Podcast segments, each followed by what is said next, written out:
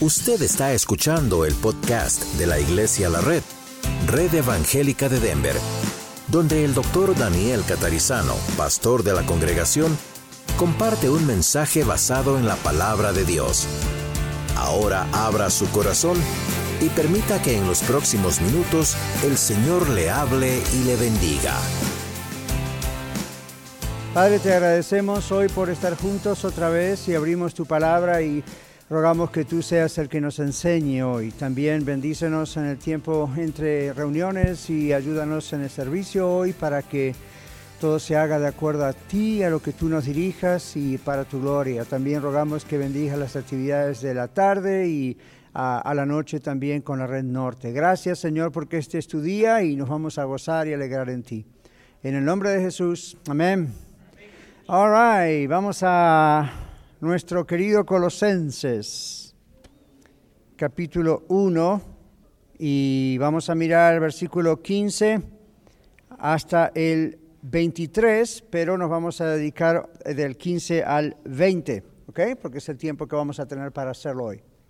Él es la imagen del Dios invisible, el primogénito de toda creación, porque en Él fueron creadas, thank you Jonathan, todas las cosas, las que hay en los cielos y las que hay en la tierra, visibles e invisibles, sean tronos, sean dominios, sean principados, sean potestades, todo fue creado por medio de Él y para Él. Y Él es antes de todas las cosas y todas las cosas en Él subsisten.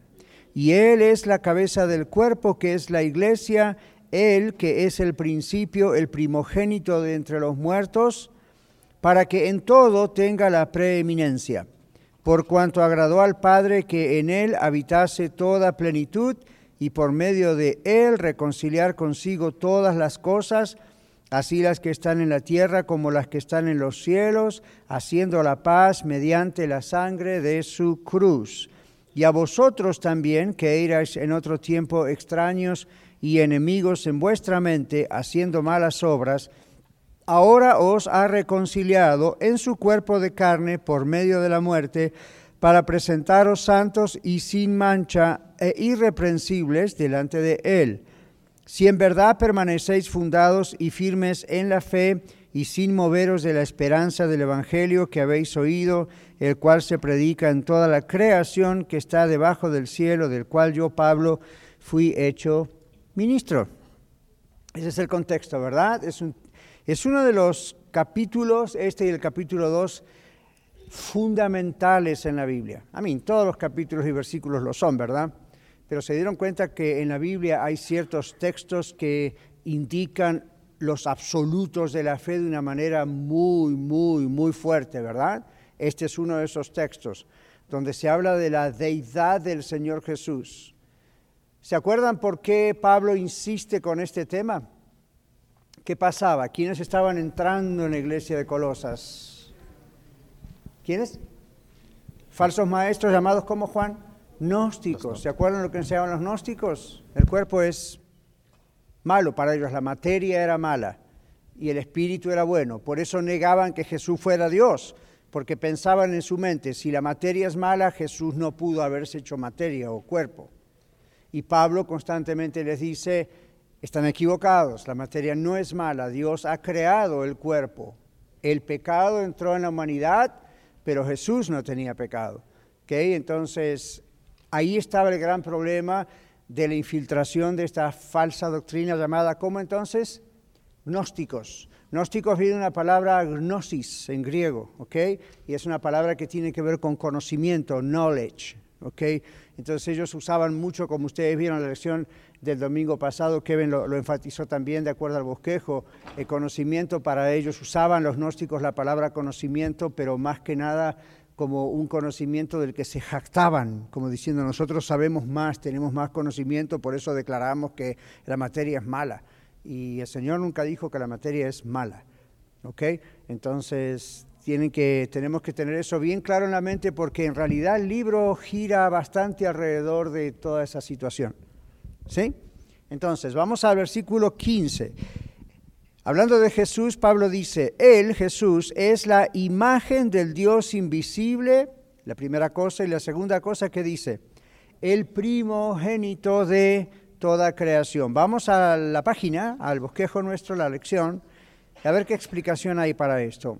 Él es la imagen de Dios invisible. ¿Qué significa esto? La persona de Cristo es descripta primero en relación a su deidad. Todos sabemos qué significa la palabra deidad.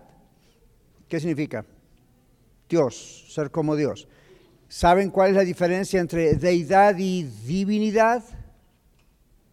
Son muy parecidas, ¿verdad? Deidad se refiere a la naturaleza de quien Dios es, who he is. ¿okay? Divinidad o divinity en inglés se refiere a una cualidad de la divinidad. ¿okay? Él, porque es Dios, hace cosas divinas. ¿Ven? Entonces Jesús no es solamente alguien divino, como si fuese generado por Dios. Él es Dios. Por eso se habla de la deidad. Jesús es Dios. Entonces, Él es la imagen del Dios invisible. La persona de Cristo es descrita primero en su relación a deidad, la naturaleza. Él es Dios, comparte la naturaleza de Dios. Segundo, en relación a las cosas creadas. Fíjense que dice, Él es la imagen del Dios invisible y que dice la segunda parte, el segundo statement. El primogénito de qué? De toda creación. Acá hay que tener cuidado porque las sectas, los cultos falsos, religiones falsas, han tomado esta frase, el primogénito de toda creación, y lo han interpretado como, ya ve, ya ve, es el primero creado. No, eso no es lo que la Biblia está diciendo. Entonces vamos a ver qué significa esto. Los gnósticos no creían que el Señor Jesús era Dios, dice nuestra página, sino una emanación de Dios. ¿Qué es una emanación? Algo que fluye de algo, ¿verdad? Algo que sale de algo. Por ejemplo, nosotros respiramos, ¿verdad? Y lo que sale, el aliento es la emanación. Entonces, ellos pensaban eso, como que Dios, el Padre, creó a Jesús como una emanación. Pablo dice, no, no, no, no, no. ¿Ok? Los gnósticos de hoy, ¿saben que todavía existen los gnósticos hoy? Présteme atención aquí. Los gnósticos de hoy creen lo mismo. ¿Y quiénes son los gnósticos de hoy? Mormones, testigos de Jehová y algunas ramas de la iglesia apostólica. Creen en el Señor Jesús, pero no creen que realmente Jesús es Dios, sino un ser divino creado por Dios. Y ahí hay una diferencia. Porque si nosotros no creemos en Jesús tal cual la Biblia lo muestra, no estamos creyendo en el Jesús de la Biblia. Estamos creyendo en un Jesús creado por un ser humano, inventado en su mente, interpretado, reinterpretado. Entonces es importantísimo, hermanos y hermanas, que sepamos bien quién es el Señor Jesús. Y no nos dejemos confundir. Y usted dice, bueno, ¿qué diferencia hace a mi vida práctica? Hace mucha diferencia a su vida práctica ver quién realmente, en quién cree realmente usted. Si usted no está creyendo en Dios como lo presenta la Biblia, usted no está creyendo realmente en el verdadero Dios, en el verdadero Jesús. Entonces, por eso, después en la vida práctica hay muchas cosas que nos surgen bien porque no nos damos cuenta quién tenemos de nuestro lado. Se dan cuenta, por ejemplo, cuestiones como falta de fe, falta de confianza, temores, miedo. Muchas de esas cosas vienen por razones a veces clínicas, pero muchas veces esas cosas vienen por no saber quién es Jesús, a quién tengo conmigo, quién, quién vive en mí cuando lo reconozco y me doy cuenta quién es, las cosas empiezan a cambiar. Ofrecen un nivel de seguridad mucho más grande. Miguel.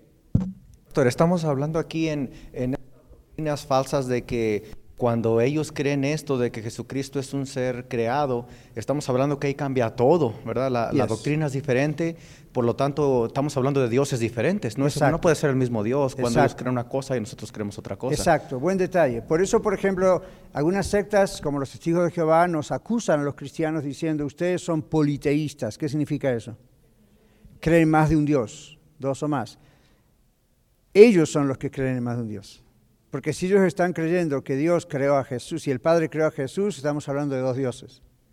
Y la Biblia dice, no hay dos dioses, hay un Dios en tres personas. Como ellos no entienden eso, pues ¿quién lo entiende, verdad? Nadie realmente lo puede entender. Pero como no pueden comprender eso, ellos interpretan que nosotros somos personas que no somos monoteístas, o sea, que creemos un solo Dios, sino que somos politeístas. Pero ven, el no creer realmente quién es Dios justamente hace caer en la misma trampa que ellos acusan. ¿Okay? Ahora volvemos aquí. Es una buena aclaración. Seguimos en nuestra página. El apóstol, estamos describiendo, explicando el verso 15 de Colosenses 1. El apóstol Pablo escribe esta carta para corregir esta grave herejía, es una herejía, ¿ok? Que estaba entrando vía los falsos maestros en la iglesia de los colosenses. Ahora, ¿qué significa en el griego en el original la palabra imagen o image? Imagen significa que Jesús es la imagen de Dios, observe qué, en el sentido de que Él, Jesús, es de eterna generación, y esta es una frase difícil de entender, pero observen lo que dice, eh, Él es de eterna generación en un nacimiento que nunca ocurrió porque siempre fue. Estas son una de las cosas que en teología nos rascamos la cabeza y se nos hace un agujero en el cerebro y dice, ¿what? Pero esta es la idea. ¿Qué dice Juan capítulo 14, versículo 9? Ah, ¿Quién lo tiene? Angelita. Jesús le dijo, tanto tiempo hace que estoy con vosotros y no me has conocido, Felipe. El que, el que me ha visto a mí, ha visto al Padre. ¿Cómo pues dices tú, muéstranos el Padre? Ok, Felipe, gracias, Angelita. Felipe estaba diciendo, muéstranos el Padre y nos basta. Y Jesús dijo, tanto tiempo hace que estoy con ustedes y no me has conocido, Felipe. El que me ha visto a mí, ha visto al Padre. Y Felipe le ha dicho, pero tú eres el Hijo. Sí, pero el que me ve a mí ve al Padre. Entonces, aunque es distinto, es el mismo. Es la misma familia, diríamos hoy. Es la misma, es otra persona, pero es la misma sustancia, la misma naturaleza. Es Dios. ¿Ok? Entonces, seguimos acá y observen, que no nos confunda la palabra hijo, estamos en nuestro bosquejo. La palabra hijo no debe confundirnos porque en la Biblia, al referirse a Jesús, no tiene el mismo sentido de alguien procreado por el Padre, sino de alguien que manifiesta al Padre invisible. La Biblia dice que a Dios nadie le jamás cara a cara. Un día le veremos, pero por ahora nadie le vio jamás cara a cara. Entonces el Señor Jesús, que es llamado la palabra, el verbo, etcétera, es el que ha expuesto visiblemente al Padre en la forma de su Hijo. ¿Qué dice Juan capítulo 1, versículo 1? Ah, Lorena. Gracias. En el principio era el verbo y el verbo era con Dios y el verbo era Dios. Esta palabra, gracias Lorena, esta expresión en el principio, que en el original dice en principio, el verbo, el verbo sabemos que es Jesús. Juan, el Evangelio de Juan, recuerda Mateo, Marcos, Lucas, Juan. Juan se encarga de trabajar mucho con la preexistencia de Jesús para demostrar que Él ya existía antes de ser encarnado. Por eso se habla de Jesús preencarnado y de Jesús encarnado. Preencarnado es porque ya existía en los cielos. Encarnado es cuando viene a la tierra, va al vientre de la Virgen María por el Espíritu Santo y se hace un ser humano. Luego muere, resucita, está 40 días con los discípulos y luego asciende otra vez a los cielos y vuelve otra vez de donde vino, a su gloria. Filipenses capítulo 2, que estudiamos el mes pasado y por como 5 o 6 meses, nos dice que el Señor Jesucristo, ¿recuerdan qué dice la Biblia ahí? No estimó el ser igual a Dios como cosa a que aferrarse, sino que, ¿qué hizo? ¿Recuerdan? Se despojó a sí mismo y estudiamos aún desde el idioma griego. ¿Qué significa eso de que se despojó? ¿Dejó de ser Dios por 33 años? No, dejó sus atributos de gloria en los cielos por esos años para venir a la tierra, ser como nosotros, exponerse a toda tentación y dificultad de problemas sin pecar, para ser nuestro representante como ser humano delante de Dios. ¿Por qué? Porque un ángel no podía morir por nosotros. Tenía que ser un ser humano que representase la raza humana. ¿Por qué? Porque la Biblia dice que el pecado entró al mundo como Ven, no entró por Satanás, no entró por un demonio, entró por un ser humano, Adán, Eva. Entonces, por un ser humano también el pecado tenía que salir del mundo, salir en el sentido de ser reconciliado y pagado. Por eso Dios nos mandó un ángel a pagar por nosotros. Por eso Dios nos mandó un arcángel, un serafín, un ser del cielo. Mandó, él mismo vino. Se hizo un ser humano, pagó por nosotros. Entonces la Biblia dice, el pecado entró al mundo por un hombre y por un hombre entró la reconciliación y el perdón con Dios, Jesucristo. ¿Ven? Entonces, Pablo está diciendo, eso no es un problema, Dios tiene la capacidad de hacer eso, Dios hizo esto, la palabra hijo no debe confundirnos como yo tengo un hijo, se llama Andy, tiene 30 años, es mi hijo menor. Entonces, él no es Daniel, él se llama Andy, pero ven, tiene mis genes y los de su madre, tiene mi naturaleza, es un ser humano. ¿Ven? Se parece a mí en algunas cosas, etcétera. Entonces, ahí hay una gran diferencia, porque Él no soy yo, yo no soy Él, Él es mi hijo. En cuestión de roles somos diferentes, pero en cuestión genética, en cuestión de familia, en cuestión de naturaleza como seres humanos somos lo mismo. Entonces, cuando hablamos de Jesús, Dios, el Padre, el Hijo, el Espíritu Santo, estamos, y este no es nuestro tema, la Trinidad, pero ahí está metido, ¿verdad? La idea es, la naturaleza es la misma, Dios, la deidad. El rol es diferente el rol de hijo. Jesús viene, el verbo dice en Juan, el verbo es la palabra, la expresión, ok, es el logo, es una persona que expresa en sí lo mismo que el Padre. ¿Ven? Por eso Jesús le dice a Felipe, me has visto a mí, has visto al Padre. No has visto al Padre cara a cara tal cual Él es, pero es, me has visto a mí, es como haber visto al me has visto a Dios, es lo que está diciendo Jesús a, a, ¿quién? A Felipe a Felipe. Ahora, ¿por qué crucificaron al Señor Jesús? ¿Cómo esperanza? Porque Él dijo que era el Hijo de Dios. ¿Y qué entendieron enseguida los judíos, especialmente los teólogos de la época, los fariseos de la época, cuando Jesús decía yo soy el Hijo de Dios? Automáticamente, ¿qué estaba diciendo Jesús? Que era Dios. ¿Ven? Por eso lo crucificaron. Para ellos eso fue blasfemia hacerse Dios, pero por eso lo crucificaron. Ahora, cuando yo pienso en las sectas de hoy en día que están mencionadas aquí, yo pienso que siguen haciendo lo mismo al no creer que Jesucristo es Dios. Entonces la pregunta es, ¿pueden ser salvos? No, no están creyendo en el mismo Dios de la Biblia. Eso es un riesgo, ¿ok?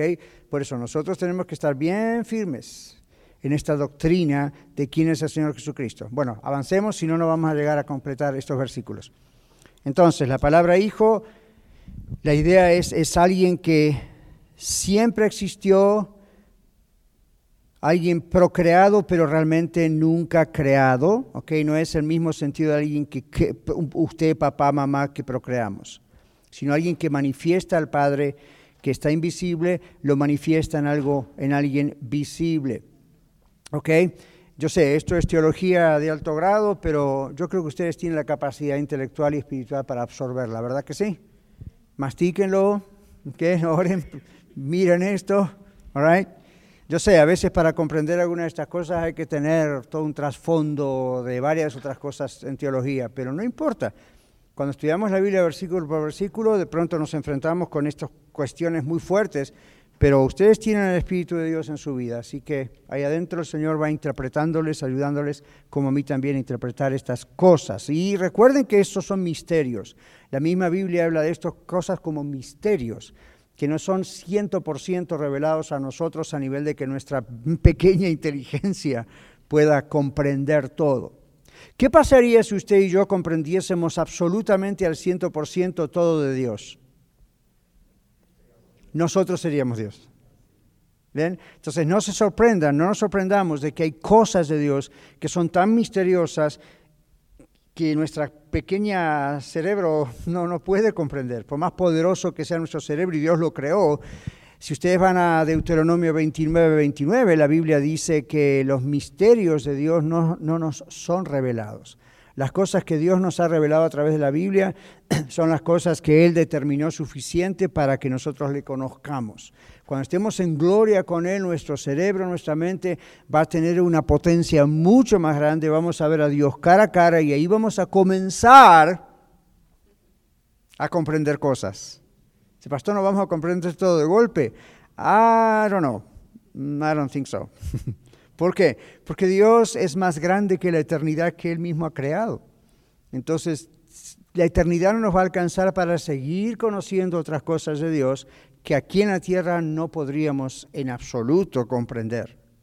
Si lo que está escrito a veces nos cuesta comprenderlo, imagínense, ¿okay? si tuviéramos que ver otras cosas. Pero va a llegar un día en que vamos a estar en otra escuela de vida.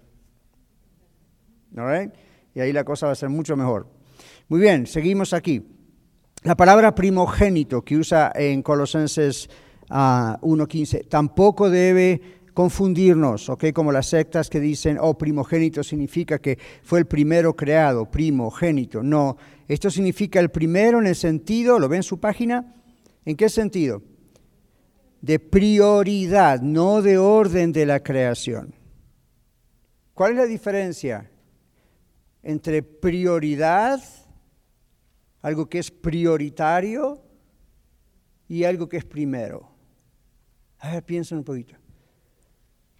Cuando decimos algo es prioritario, o Jesús está diciendo aquí la Biblia que Él es el primogénito, no porque fue el primero creado, porque nunca fue creado, sino por el sentido de que Él es quién? Dios, pero ¿qué dice aquí? ¿Qué significa esto de que es el primogénito? En el sentido de prioridad. Es el más importante, esa es la idea. ¿Okay? Por ejemplo, si usted dice, a mí, ustedes y yo tenemos prioridades en nuestra vida o no. Ahora, mencione cualquier prioridad en su vida. La salud, trabajo, esa es mi prioridad. Entonces, eso, ¿cómo? Nuestros hijos. Entonces, lo que es prioridad en su vida es lo más importante es a lo que más a usted le va a prestar atención, es en lo que más tiempo va a gastar, es en lo que más tiempo usted se enfoca, su vida gira alrededor de esa prioridad. ¿Ven? Entonces, en el sentido divino, en el sentido de quién es el Señor, Él es la prioridad, es el más importante. Eso es lo que significa esta palabra, unigénito. ¿Ok? ¿De acuerdo? Ok. Sentido de prioridad, no de orden de creación. Y es el soberano. ¿Por qué es el soberano? Bueno, porque es el mero mero. Es el más importante. Siendo que nuestro Señor existió antes de todas las cosas que Él creó, Él mismo no pudo haber sido creado. Si Él creó, no pudo haber sido creado. ¿Ven? Y siendo que Él es Dios, no pudo haber sido creado por Dios. Él es Dios. Versículo 16, porque en Él fueron creadas todas las cosas. Observe que todo fue creado, dice el bosquejo, por Él, pero sobre todo en Él. Aquí hay otra verdad teológica muy fuerte, vamos a ver despacito. Todo fue creado por Jesús, pero por sobre todas las cosas el texto en su original dice que todo fue creado en Jesús. ¿Ven la diferencia? No solo por medio de Jesús, claro, Él fue el instrumento creador, pero todo fue creado en Él, salió de Él. Entonces Jesús no fue solo el instrumento creador, ponemos aquí, sino el creador. Esto es importante porque otra vez recalca qué cosa? La deidad. Recuerden que Pablo está escribiendo a la iglesia en Colosas, atacando a falsos maestros que se estaban metiendo en la iglesia despacito, atacando la deidad de Jesús, diciendo Jesús no era Dios. Entonces Pablo demuestra con argumentos venidos directamente del Espíritu Santo y usando las escrituras aún en el Antiguo Testamento por momentos, demuestra quién realmente es Jesús para que a la iglesia no le quede ninguna duda. Él es Dios, Jesús es Dios. Seguimos. Pablo continúa negando con estas palabras la herejía gnóstica. Luego dice, las que hay en los cielos, las cosas creadas, dice el versículo 16, en Cristo fue creado todo, lo que hay en los cielos, en la tierra, lo que es visible, lo que es invisible, ¿Ok? Sean tronos, sean dominios, ya vamos a ver eso. Pero observen la página. Las que hay en los cielos, en la tierra, visible e invisible. ¿Qué significa esto? Todas las cosas materiales e inmateriales, lo que no podemos tocar, son concebidas, son creadas para los propósitos que Dios les dio. Todo tiene un propósito en la creación. Aún lo que nosotros no vemos. ¿Vemos el aire? ¿Vemos el oxígeno? No pero tiene un propósito, ¿verdad? Si no estaríamos muertos. Yo sé que acá en Colorado, cuando se habla del oxígeno, muy poquito, pero existe. ¿Okay? Entonces, you know, así hay muchísimas cosas a nivel espiritual que nosotros no vemos. ¿Cuántos de ustedes vio su alma la última vez? ¿Alguno de ustedes vio su propio espíritu? No. ¿Ven? Entonces, así hay cosas invisibles dentro nuestro y fuera de nosotros y más allá en los cielos. Pero todo fue creado por medio de Cristo, en Cristo y para Él. Él hace uso y servicio de todas esas cosas. Entonces, continuamos. En otras palabras, nada es casualidad, como dice aquí. No está hecho por casualidad. ¿Ok? Nada existe por casualidad. Eso me lleva a pensar, hermanos, y esto no está en la lección, yo no creo en la suerte.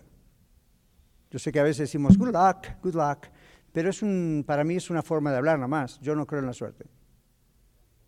Yo creo que todo tiene un propósito. ¿Ok? Y entonces usted dice, oh, you know, esto me, qué buena suerte que tuvo, ¿really? Y entonces, ¿dónde estuvo su esfuerzo?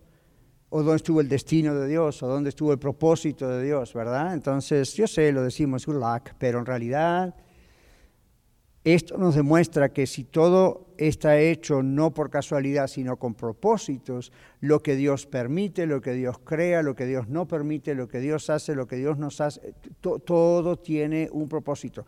Que nosotros sepamos el propósito, mm, posiblemente no, no siempre, pero todo tiene un lugar en la creación. Seguimos. Luego dice, sean tronos, sean dominios. Aquí Pablo insiste en atacar el culto a los ángeles y a los demonios. ¿Se acuerdan que hablamos de eso hace unos domingos atrás?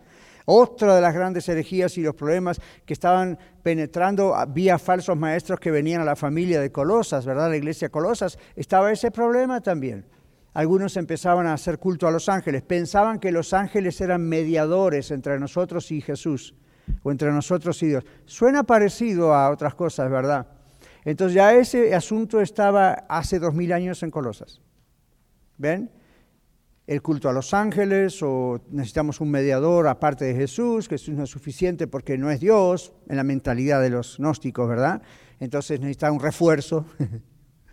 Entonces, aquí qué dice Pablo? No, no, sean tronos, sean dominios, sean potestades, sea, todo fue hecho por medio de Él y para Él. Y la idea es Jesús es soberano, está sobre todo, arriba de todas esas criaturas invisibles. Aquí Pablo entonces insiste en atacar el culto a los ángeles y a los demonios, otra herejía que ya andaba por Colosas, la cual enseñaba que los ángeles y otros seres celestiales eran mediadores para llegar a Dios. Pablo les enseña que Jesús está sobre todos esos seres y es el único mediador entre Dios y los hombres por medio de Él y para Él, dice el texto del verso 16. Todas las cosas entonces no solo fueron creadas por el Señor Jesús, sino que dependen de Él. Usted sabe que usted y yo estamos respirando en este momento y estamos vivos porque Jesús quiere que estemos vivos. No solamente el Señor nos creó, dependemos en nuestra vida constantemente de Él. ¿Ok? Entonces, esta es la idea teológica, la enseñanza sana aquí atrás. Entonces dice Pablo, no hay en nuestras palabras hoy emanaciones de Dios, como enseñaban los gnósticos, todo está completo. Cuando lleguemos al capítulo 2, en unos domingos más, vamos a ver qué es lo que Jesús hizo en la cruz. Ya sabemos, vino a salvarnos, a pagar por nuestros pecados, pero hubo otras cosas que el Señor hizo en la cruz. Y el capítulo 2 dice que ahí exhibió públicamente a todo principado, potestad y triunfó sobre ellos en la cruz. Y habla de que en Cristo estamos completos. Por eso la salvación no es por obras, para que nadie se gloríe es un texto. Pero acá hay otra razón. No hay, o la misma razón explicada, no hay nada que agregarle. El Señor Jesús en el texto del Evangelio de San Juan, el Señor está orando y él dice, yo he acabado, le dice al Padre, yo he acabado la obra que me diste. ¿Qué significa he acabado la obra? No hay nada más que agregar. Nadie le puede agregar, nadie le puede quitar. Entonces, Dios dice, yo, Jesús dice, yo he acabado la obra. ¿Se acuerdan que dice Jesús en la cruz del Calvario? Cuando muere, ¿cuáles son sus últimas palabras? Consumado es. Esa palabra consumado, ¿qué significa? Terminado. ¿Pero qué significa también? Terminado porque me estoy muriendo. Terminado porque está completo. Está hecho el trabajo, exacto, Lalo. El término allí, ustedes quizá lo habrán escuchado en griego, es el término tetelestai. Y la idea de tetelestai es muy parecida a la idea legal de un sello, como un seal. ¡Pam! Pagado. Esa es la idea del, del término tetelestai. Pagado, cancelado. La deuda está pagada, está cancelada, ¿verdad? ¿Es cierto? Entonces, ah, acá ya no usamos ellos, ¿verdad? Electrónicamente dice pay off. Pero ¿se acuerdan en muchos lugares y todavía en algunos lugares se usa, ¿verdad? El sello, la tinta, ¡pum! Y eso, cuando uno ve eso, dice, yeah, ya está. Esa es la idea de Tetel Estai. Cuando Jesús dice, consumado es. La misma idea de antes, la obra que me dio el Padre, ya la hice. Entonces, no hay nada que agregar. No hay nadie que agregar, esa es la idea. En Colosenses tras vez Pablo está diciendo, lo que el Señor Jesús hizo en la cruz y en su resurrección es completo. No necesitamos a María como mediadora, o a un ángel como mediador, o a alguno de los doce apóstoles como mediador, o al pastor de su iglesia como mediador, o nuestras buenas obras. No necesitamos hacer cosas buenas para ver si agradando a Dios y portándome bien, Él ya me salva. Lo que hizo Jesús en la cruz es absolutamente suficiente. Y Dios el Padre no va a recibir ningún otro regalito extra ni una mordida. Lo que hizo Jesús en la cruz es absolutamente completo y es, atención, lo único que Dios recibe. Y usted dice, bueno, pero como cristianos, sino santidad, tenemos que portarnos bien. Eso es el fruto del Espíritu Santo dentro nuestro, la transformación dentro nuestro, el agradar a Dios, no, desviarnos, no, andar pecando por ahí, ¿verdad? Porque eso es otra cosa, pero nosotros tenemos que aprender, yo, ustedes, ustedes y yo, lo que hizo el Señor por mí es suficiente. Es, Dios el Padre los ve a ustedes y a mí como santos y puros como perfectos. Y usted dice, ¿really? Pues Dios me ve a mí como alguien perfecto, santo y puro. Hmm. ¿Tendrá falta de memoria? ¿Dios no se acuerda de todo lo que yo hice? ¿Será que está dormido y ocupado con sus ángeles en el cielo y no ve las cosas que yo hago mal, por las cuales le tengo que pedir perdón y Él me convence de pecado? Él ve todo eso. Pero legalmente hablando, usted y yo somos salvos. Y eso significa perfectos delante de Dios, separados, eso es lo que la palabra santo significa, para Dios. Claro que vamos a dar cuentas de nuestros actos en la tierra, pero eso no significa para ver si somos salvos o no. Eso tiene que ver con lo que llamamos en inglés el reward, o los premios en el cielo y, y las cosas. ¿Se acuerdan la ley que está en la Biblia? Todo lo que el hombre sembrare, eso segará. Entonces, ¿qué es lo que usted y yo estamos sembrando hoy en la tierra mientras Dios nos presta esta vida, que cada uno de nosotros tenemos? Eso vamos a dar cuentas cuando estemos un día en la presencia del Señor. Pero no vamos a dar cuentas de nuestra salvación, ya somos salvos. Si usted de veras se ha arrepentido de sus pecados, ha confesado sus pecados a Jesús, al Señor y ha creído que Jesucristo es Dios y que murió pagando en su lugar y en mi lugar, y resucitó levantándose de los muertos, triunfando y justificándonos, es decir, declarándonos justos delante de Dios, usted es salvo. Usted salva, no tiene que dudar de eso. Ahora, si usted duda, como a veces yo he dudado en mi vida, uno tiene que volver a la oración y preguntarse, Señor, ¿por qué dudo? ¿Qué pasa? Y a veces dudamos porque nos han enseñado que nuestra salvación depende de nuestras obras. Y eso nos queda tan grabado adentro que siempre estamos dudando. Uy, ayer pequé, hoy pequé, ahora entonces perdí la salvación. Lo que tiene que hacer es no perder su relación de comunión íntima con Cristo. Vaya a sus rodillas, pídale perdón realmente. Rodillas es una forma de decir, vaya a orar, pídale al Señor perdón, deje su pecado, establezca una intimidad con Dios firme y las cosas van mejorando. ¿Ok? Pero lo que Dios hizo, Dios hizo. ¿Ok? Entonces, los gnósticos eran los que entraban con estas falsas enseñanzas de, bueno, necesitamos un mediador, tal vez algún ángel nos pueda ayudar, o un grupo de ángeles, o quien sea, o, bueno, será agregarle nuestras obras, o portarse bonito, o portarse bien. Y Pablo dice, no, señores, No confundan la santidad que un cristiano tiene que tener con el trabajo como para que la santidad nos salve. Es más, somos santos porque somos salvos. Estamos apartados por Dios y nuestra vida va cambiando porque Dios la cambia, porque somos salvos. Y usted dice, pastor, ¿y qué pasa cuando fallo y me desvío? Vuelva a casa. Pídale perdón al Señor, vuelva al hogar, ¿verdad? Como el hijo pródigo. Ahora, si usted permanece en pecado, ahí hay chances de que usted nunca conoce al Señor. Por eso no le importa seguir en pecado. Pero a un verdadero cristiano, una verdadera cristiana, sabe lo que tiene usted y yo, convicción. ¿Quién da esa convicción? De gloria a Dios cuando usted y yo somos convencidos de que lo que estoy haciendo está mal. ¿Por qué de gloria a Dios? Porque si yo no fuese hijo de Dios no tendría esa convicción. Usted tampoco, ¿verdad? Digamos, yo tengo mi esposa, vamos a cumplir 37 años de casados, y de repente se cruza una mujer y la empiezo a mirar demasiado y empiezo a sentir una atracción hacia ella. Si eso llega a ocurrir, como soy un hijo de Dios, el Espíritu Santo me va a hacer sentir mal. ¿Sí o no? Ya. Usted dice, bueno, si no fuera cristiano, si no fuera cristiano sé que eso está mal, pero hasta ahí me importa.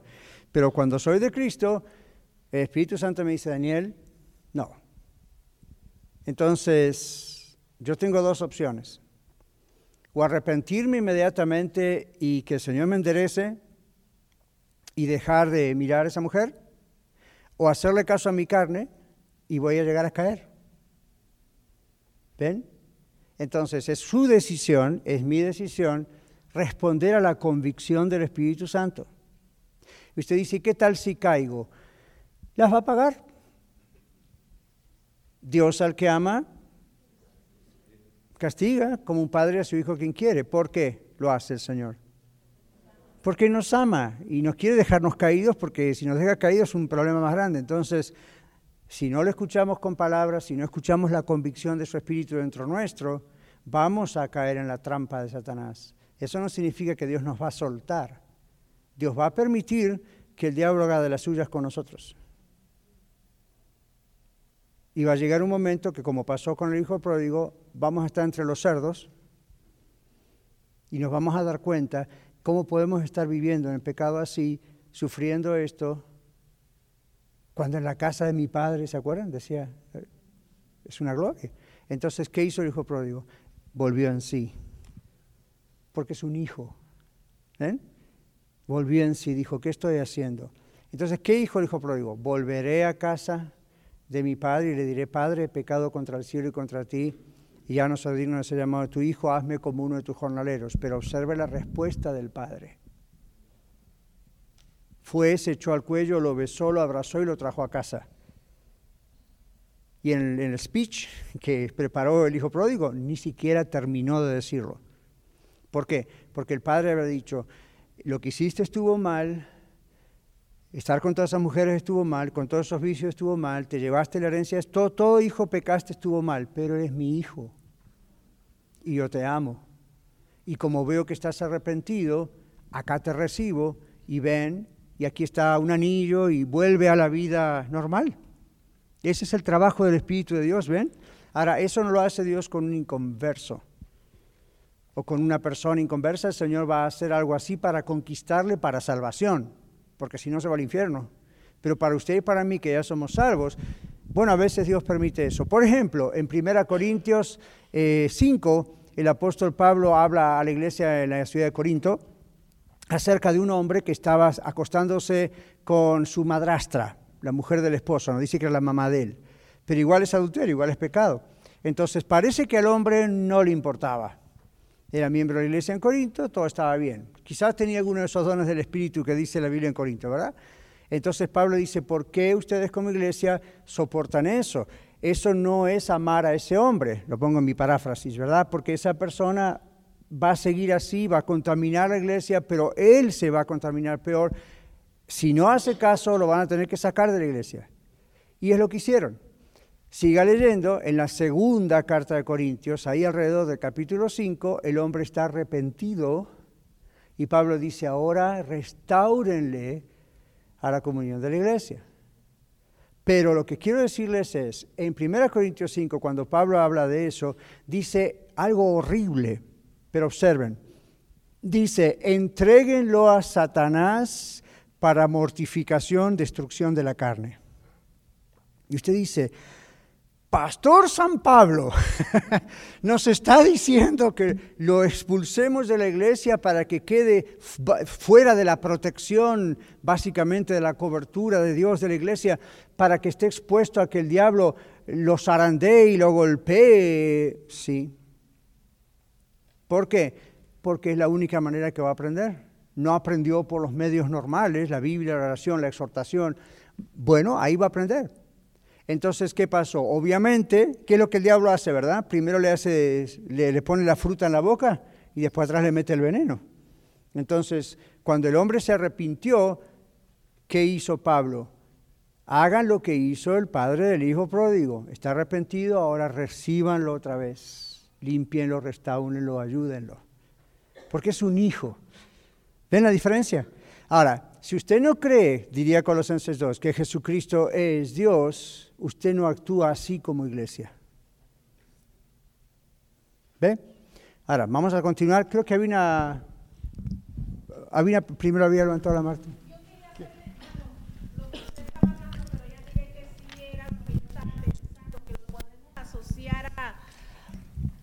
Al capítulo donde Jesús le dice a Pedro, que Satanás le ha pedido para zarandearlo, y usted lo acaba de confirmar. Era mi pregunta. ¿Se acuerdan de ese texto, verdad? Jesús le dice a Pedro, Pedro, Satanás ha pedido tu vida para zarandearte, en otras palabras. Mas yo he orado para que tu fe no falte. ¿Sabe qué diríamos nosotros los cristianos de hoy? Nosotros en la red no, pero ¿sabe lo que dirían algunos creyentes, verdad? Señor Jesús, te reprendo, no declares eso. Pedro no dijo nada. Jesús le advirtió, mira, yo sé que Satanás te ha pedido para zarandearte. ¿Y qué dice Jesús? Pero yo he orado para que tu fe no falte. ¡Wow! Jesús estaba orando por Pedro. Jesús está orando por usted y por mí hoy en los cielos para que su fe no falte. Y él sabe que de repente el diablo lo puede agarrar y tratar de zarandear. Pero Jesús dijo, yo estoy con ustedes todos los días hasta el fin del mundo. Yo estoy intercediendo por ustedes. Yo como pastor no sé qué cosas están pasando. De algunos sé, pero de otros no sé. Ustedes en su vida. Pero el Señor sabe. Y Él es el pastor de los pastores. Entonces, yo sé que el Señor intercede por mí en gloria y yo sé que el Señor intercede por ustedes. Yo no sé qué cosas Dios sabe en cuanto a lo que el diablo quiere hacer con nosotros o en nosotros. Las cosas que sé son las cosas que siento que el Señor revela ¿eh? en su palabra, etc. Pero lo que sí sé es que sea como sea, tengo a un Señor, y ustedes también, todos, tenemos a nuestro Señor Jesucristo, que está constantemente orando, intercediendo para que nuestra fe no falte. ¿No les aporta eso tranquilidad? Entonces cada vez que uno se sienta mal, deprimido, triste, los problemas de matrimonio y las finanzas y los hijos, y parece, ¿dónde estamos algo? Esto es un gran problema, y la salud, y va, va, va, va, va, va. en vez de enfocarse en usted, enfóquese en quien usted tiene en el cielo, intercediendo por usted. El jueves en la reunión de oración, yo no predico en la reunión de oración, una breve meditación, pero dijimos algo así, ¿verdad? Los que estaban en la reunión de oración, ¿se acuerdan? Hasta le sacaron una foto a lo que escribimos. Regocíjese en el Señor siempre, dice Filipenses. Y regocijarse, ¿qué dijimos? Es, ja, ja, ja, ja, tengo un problema tremendo. Gloria a Dios. No. ¿Qué dijimos? Regocijar es una orden. Es tener paz. Y usted dice, pero ¿cómo si no lo siento? Dios no está hablando de sentimientos o emociones. Dios está diciendo es cuando nuestro enfoque en vez de estar dentro nuestro, va hacia Él, hacia quien es Él y lo que está haciendo Él, nuestros problemas van quedando de lado, porque es más grande el que está en nosotros que el que está en el mundo. Es más grande Él que todo lo que a nosotros nos aflige, y eso es el regocijarse. ¿Ven? Muy bien. Eduardo, ¿tenía una pregunta? ¿Eso que acaba de decir es aplicable a los hijos? Eh, ¿Qué exactamente, Lalo? Que por ejemplo, que se tienen que ir de la casa si no hacen caso y esperar a que ellos regresen arrepentidos de, siempre, la casa. Siempre uno tiene que hacer eso. Yo digo a veces en broma, Eduardo, que que, a mí, ¿qué hubiese hecho el padre del hijo pródigo si tuviera un celular? Le estaría mandando un texto a cada rato. Hijito, ¿cómo estás? Te extraño mucho. ¿Por qué hiciste esto? ¿Cómo me haces esto a mí, hijo? ¿Cómo me haces? No. No. Cuando uno dice se fue, se fue. Ahora, ¿por qué en la historia del hijo pródigo el padre de pronto lo ve de lejos y sale corriendo y lo agarra en mitad del camino y se le echa al cuello y lo besa y lo recibe? ¿Qué les dice eso del padre? Lo estaba esperando, lo estaba esperando, estaba orando, lo estaba esperando, ¿ven? Estaría clamando por él. Si ustedes tienen hijos pródigos, ese es el trabajo suyo. Mío y de los amigos de oración y de la iglesia y del pastor. Oremos por esos hijos pródigos. En algún momento algo va a hacer el Señor. ¿Se acuerdan del texto? Cree en el Señor Jesucristo y serás salvo tú y tu casa. Eso no es una garantía automática de que porque yo soy salvo mis hijos van a ser salvos, pero es una garantía de que porque la presencia de Dios está en mi hogar, Dios va a trabajar aún con mis hijos. ¿Ven? Entonces no se desesperen, no se desanimen. Cuando venga ese desánimo, en vez de enfocarse en los hijos eh, eh, pródigos, enfóquense en el Señor. Señor, yo sé que en algún momento, de alguna manera, Tú los vas a tocar, tú los vas a alcanzar, sea que yo lo vea o no lo vea, pero yo sé que lo vas a hacer. Tenga su fe en el Señor. ¿Okay? Yo soy papá. Entonces, sé que ser papá es una complicación a veces cuando uno tiene los hijos lejos, ¿ok? Y a veces los hijos van por un lado, van para el otro, están expuestos a muchas tentaciones. Uno como papá quiere protegerlos de todo, suéltelos Usted no es Dios. Suéltelos, let's go. ¿Ok? Dios se encarga. No quiere decir suéltelos, no les hable, suéltelos. Yo tengo un hijo, Andy, él está en New York con su esposa y nuestra querida nieta, y él trabaja, como muchos de ustedes saben, en la industria del cine. Entonces, él hace, eh, filma, junto con un gran equipo de gente que cambia todo el tiempo, comerciales de televisión y películas y cosas. Ese ambiente es horrible. Si ustedes piensan drogas, sexo, inmoralidad de todo tipo, gay, I mean, todo está ahí representado de una forma muy visible.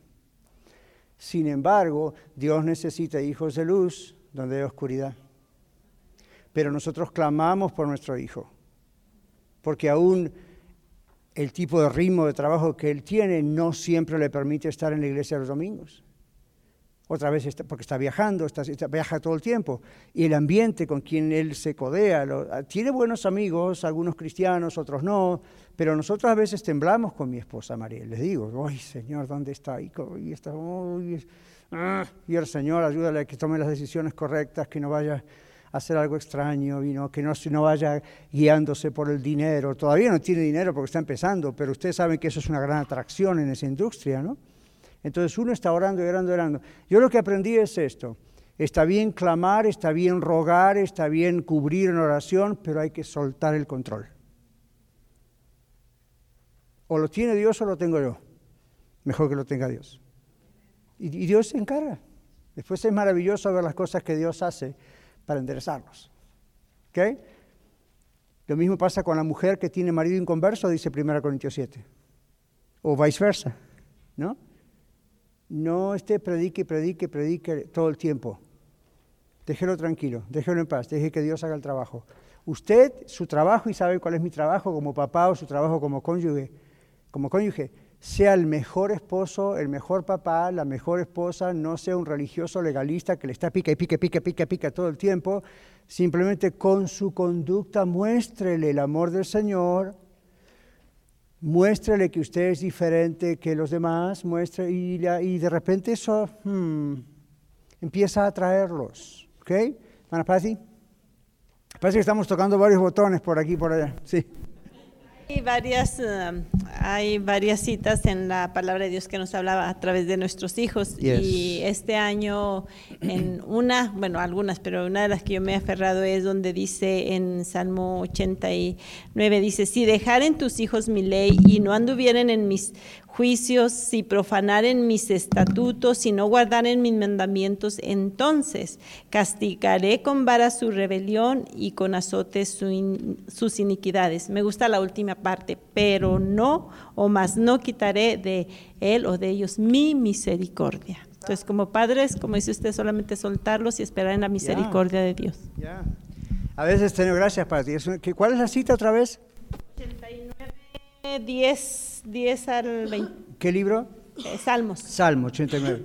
Gracias, apúntelos, buen texto. Pero ese es el punto, ¿verdad? No, yo sé que no es el tema de la clase, pero obviamente es necesario. Cuando decimos suéltelo, a veces hay papás y mamás que están muy encima de esas personas. O cuando oran, pastor, por favor, ore, o cualquiera de ustedes, ora hermana, hermano, por mi hija, mi hijo, que están extraviados, que el Señor les proteja, que no les pase absolutamente nada, que puedan vivir una vida feliz, que puedan... Well, that's not going to happen. No va a pasar. Pero no quiero que sufran, yo tampoco, Dios tampoco, pero si esa es la única manera de que vuelvan al Señor, ¿qué hacemos? No interfiramos, no nos pongamos entre nosotros y Dios, entre ellos, perdón, y Dios. ¿Okay? Está Dios, acá está mi hijo rebelde, aquí estoy yo. Señor, no permitas, lo voy a cubrir. Dios está diciendo, ¿soy yo Dios de tus hijos o, tú quieres hacer mi trabajo? No, Señor, tu voluntad se ha hecha, entonces muévete. Hazte a un lado, porque hasta ahora tu voluntad se está haciendo, por eso la cosa no trabaja. All Pues vamos a la iglesia de Colosas. Él es antes, versículo 17, hablando de Cristo. Pablo continúa enfatizando la deidad y la preexistencia de Jesús antes de ser un ser humano. ¿ok? Versículo 18, Jesús es la cabeza del cuerpo que es la iglesia. ¿Qué significa esto? El creador de todo, el universo, todo, también es el creador de la iglesia. Por lo tanto, es la cabeza. Ahora, ustedes ya, pero Pastor Catarizano, usted y su familia crearon esta iglesia. No. Nosotros fundamos esta congregación. ¿Quién creó la iglesia? Cristo. Pero usted es el pastor. Sí, pero no soy la cabeza de la iglesia.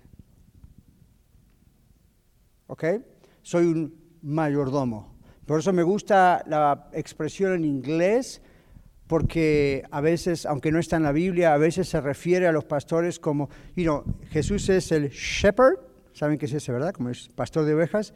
El pastor es el under shepherd, decimos en inglés. Como si dijera, es el asociado del mero mero. ¿De acuerdo? Yo sé que ustedes me aman mucho, pero tengo noticia para ustedes. Yo no puedo cambiar su vida. Yo no los puedo salvar. Yo no puedo cambiar su conducta. Lo que yo hago es transmitir lo que escucho de Dios a través de la palabra. Y con mi ejemplo tratar de ser ese ejemplo. Pero la cabeza de la iglesia es el Señor Jesucristo. ¿Ok? Entonces es como si en una compañía usted tiene al dueño, a quien le pertenece toda la propiedad, los valores, la gente, y pone un CEO. ¿Qué es eso? un jefe que es el jefe, el presidente de la compañía, pero no es el último responsable. A mí lo es, pero no es el dueño de la compañía, ¿ven? Es, un jefe, es un guía, es, esa es la, tarea pastoral, cuidar, guiar, proveer, alimentar, pero yo no puedo ser Dios. La gloria nunca tiene que ser para mí, siempre es Él. Entonces Él es la cabeza, dice Pablo, de la iglesia. Él la creó, por lo tanto Él es la cabeza. El creador de todo también es creador de la iglesia. Y dice, Él es el principio, dice aquí en el bosquejo, Jesús es el origen de todo, el comienzo de todo. También fue el comienzo de la nueva vida en su cuerpo glorificado, para que en todo tenga la preeminencia. ¿Qué significa esa palabra? A ver, ¿qué es eminencia? eminente, alguien muy inteligente, alguien exaltado, el más importante. Right? Preeminencia es por sobre todo de la eminencia, no hay nadie más arriba de él. ¿Ok? En autoridad, en dominio, en poder. Y luego aquí yo puse para que en todo tengan la preeminencia, pero antes dice, Él es el principio, Jesús es el origen de todo y dice, el comienzo de todo también fue el comienzo de la nueva vida en su cuerpo glorificado. ¿Qué celebramos en Easter, en, en Pascuas? La resurrección del Señor Jesucristo. ¿Cuál es la diferencia entre la resurrección de Cristo y la resurrección de Lázaro? Lázaro, Jesús lo resucitó, pero el cuerpo de Lázaro estaba glorificado, era un cuerpo especial o era el mismo cuerpo. Era el mismo cuerpo. ¿Qué pasó con Lázaro más tarde? Volvió a morir y Jesús volvió a resucitarlo. No, ya ni estaba Jesús ahí para resucitarlo. Al poco tiempo de resucitar a Lázaro, Jesús murió en la cruz. Pero cuando Jesús murió y resucitó al tercer día, ¿con qué cuerpo resucitó Jesús? Dice la Biblia. Glorificado. ¿Pero la gente lo podía reconocer? Sí, la forma era Jesús, pero la sustancia de su cuerpo era diferente. Ahora, él comió, él bebió, vino, lo tocaron, no era un fantasma, no era ah, una cosa, un ángel que aparecía y desaparecía y no lo podemos tocar, era un ser humano, pero su cuerpo era glorificado. ¿Por qué dice aquí que es el primero? Porque él es el primer ser humano resucitado, glorificado, con un cuerpo que jamás volverá a morir. Ese va a ser su cuerpo y mío. ¿Okay? Entonces, por eso está aclarando esto aquí Pablo. All right.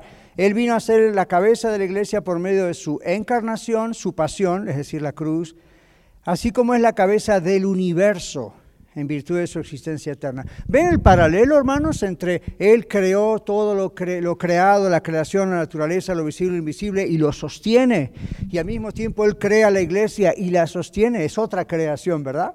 La iglesia llamada el cuerpo de Cristo. Es una metáfora para decir, nosotros somos un grupo que nos reunimos en eclesía, lo cual significa iglesia o asamblea, pero nosotros diríamos hoy somos las manos de Jesús, los ojos de Jesús, los pies de Jesús.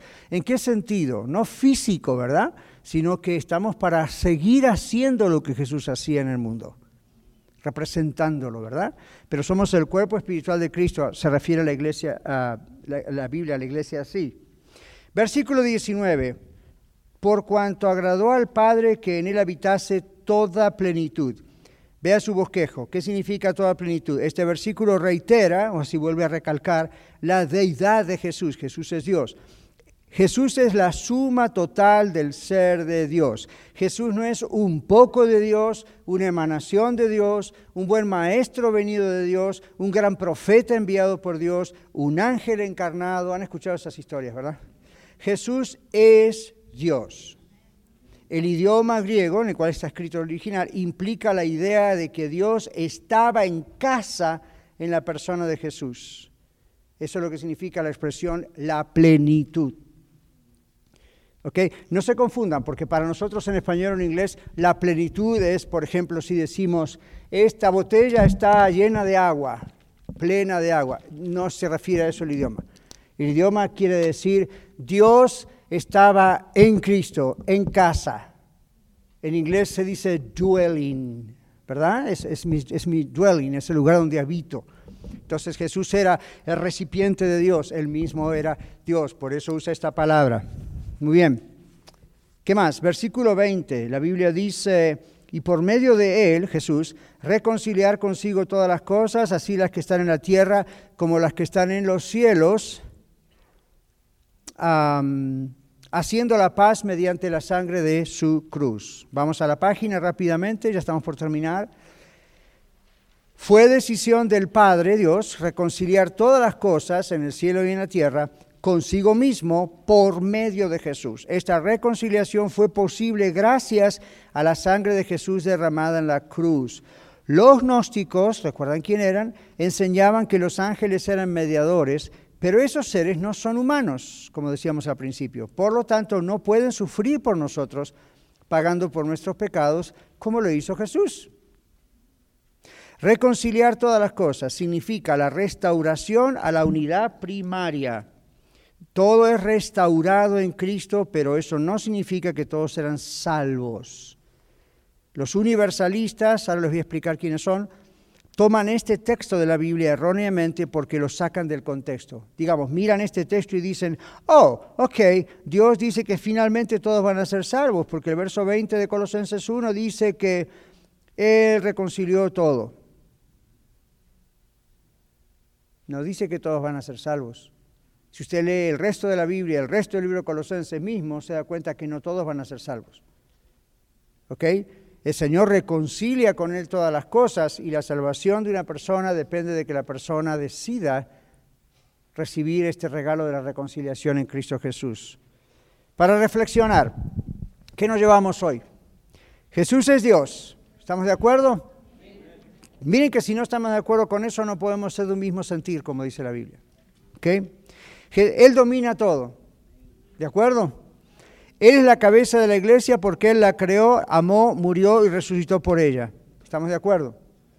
Nuestra confianza, esperanza y fe no están en un líder histórico religioso o en un buen maestro, sino en Dios encarnado. ¿De acuerdo? Debemos estar agradecidos por la seguridad que nos provee el saber que Él está en control de todo y que nada escapa a su dominio. ¿Lo cree? Debemos estar agradecidos por pertenecer a la iglesia, la cual no es una organización humana, sino un organismo espiritual. ¿Ven la diferencia entre organización y organismo, verdad? Somos una organización porque, bueno, acá somos un 501c3 para la IRS, pero somos un organismo. Por ejemplo, su cuerpo es un organismo, no es una organización, no es una institución, es un cuerpo.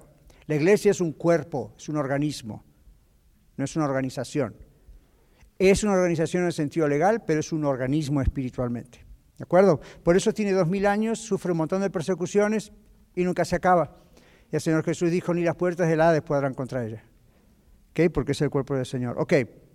Terminamos diciendo aquí, eh, debemos estar agradecidos entonces, somos llamados el cuerpo de Cristo, funciona bajo el control, el dominio y el poder de Dios, por ello nosotros no podemos tener el control yo como pastor y usted como miembro de la iglesia, ni tratar de tener el control. ¿Okay? Por eso aquí oramos, esperamos en Dios, que no queremos tener el control. Nuestra vida debe girar alrededor de Cristo, porque todo es por Él y para Él. Nuestra salud, nuestra familia, estudios, trabajo, hijos, mencionaron ustedes, son importantes, pero no pueden ni deben ser el eje de nuestra vida. Cuando yo les pregunté antes, ¿verdad? Cuál es el foco de atención, cuál es la prioridad en su vida. Algunos dijeron hijos, matrimonio, el trabajo, la salud, fine. No, eso es importantísimo, pero eso va a funcionar mejor si Jesús es la prioridad. Amén. Muchas gracias por escuchar el mensaje de hoy. Si tiene alguna pregunta en cuanto a su relación personal con el Señor Jesucristo o está buscando unirse a la familia de la Iglesia La Red, por favor no duden en contactarse con nosotros.